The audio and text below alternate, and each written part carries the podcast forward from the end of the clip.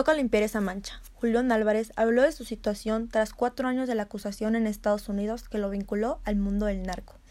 El llamado rey de la taquilla destacó las limitaciones laborales que ha afrontado desde que el Departamento del Tesoro lo acusó de ser el testaferro del narcotraficante apodado El Tío. Tras un año de confinamiento y de mantener un bajo perfil frente a los medios de comunicación, Julio Álvarez reapareció a través de un comunicado para dar a conocer que muy pronto celebrará sus 14 años de trayectoria artística con un concierto vía streaming, el cual no tendrá costo para su público. La música del famoso cantante de regional mexicano continúa restringida en las plataformas musicales y en las redes sociales, pero el intérprete no pierde las esperanzas de que esta situación se solucione pronto y la justicia dictamine su inocencia en el caso donde se le vincula al narcotráfico. Y es que fue hace cuatro años cuando el Departamento del Tesoro de Estados Unidos señaló a Julián por su presunta participación en negocios ilícitos de lavado de dinero, por lo que su carrera se ha visto duramente afectada, pues mientras continuó el proceso de investigación para determinar su presunta relación con un narcotraficante apodado El Tío, el cantante oriundo de la Concordia, Chiapas, no puede hacer presentaciones en el país del norte ni difundir su música en ningún espacio. A pesar de todo, el músico expresó en un encuentro con los reporteros que se encuentra bien. Aquí andamos ahorita, echándole los kilos, dijo en declaraciones rescatadas por Sale el Sol. Al respecto de cómo cambió su vida en la pandemia, así lo dijo Julián. Traté de ser lo más positivo que se podía. Dije, hoy se acaba la música, los escenarios, nos vamos al rancho. Hice una vida de campo, sembré maíz con ampollas, adolorido los primeros días, en familia con mamá, papá, mis hermanos. Declaró a suelta sopa y reveló detalles en su torno a situación legal. Se frenó también el proceso desgraciadamente por la pandemia.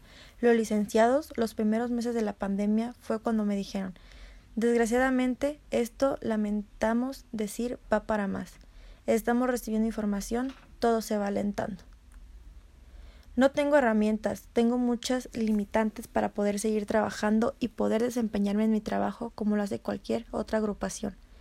Ya entregamos toda la información que requiere el gobierno americano acerca de mis propiedades, de todo mi patrimonio, como le hice, dónde trabajé, dónde está la factura. Fui un buen contribuyente tanto en Estados Unidos como en México pagué y cumplí mis obligaciones y toca limpiar esa imagen, esa mancha que trae ahorita el lomo Julián Álvarez y su norteño banda, expresó.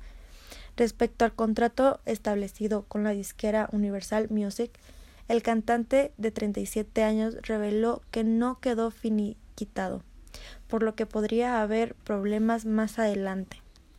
Incluso con Universal, todos los directivos, los encargados de comunicación conmigo, ha sido totalmente nada. No puede ellos tener comunicación, desgraciadamente, es un tema que yo sé que en su momento va a ser bronca, lío por los compromisos que hay.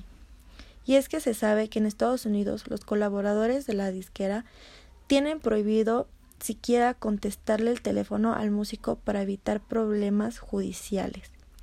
Por su parte, Julio Álvarez expresó a Televisa Espectáculos que desea limpiar su nombre para que su decencia no sufra un acoso por las situaciones que lo tiene frenado laboralmente desde hace cuatro años.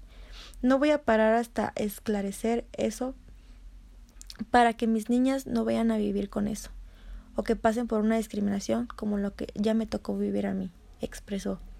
La justicia de Estados Unidos señala que el cantante, como testaferro de un narcotraficante apodado El Tío, al igual que al exfutbolista Rafael Márquez, por la que ninguna compañía concede en este país para poder hacer negocios con Julián, desencadenado que su disquera universal concede ahí, no pueda manejar su carrera.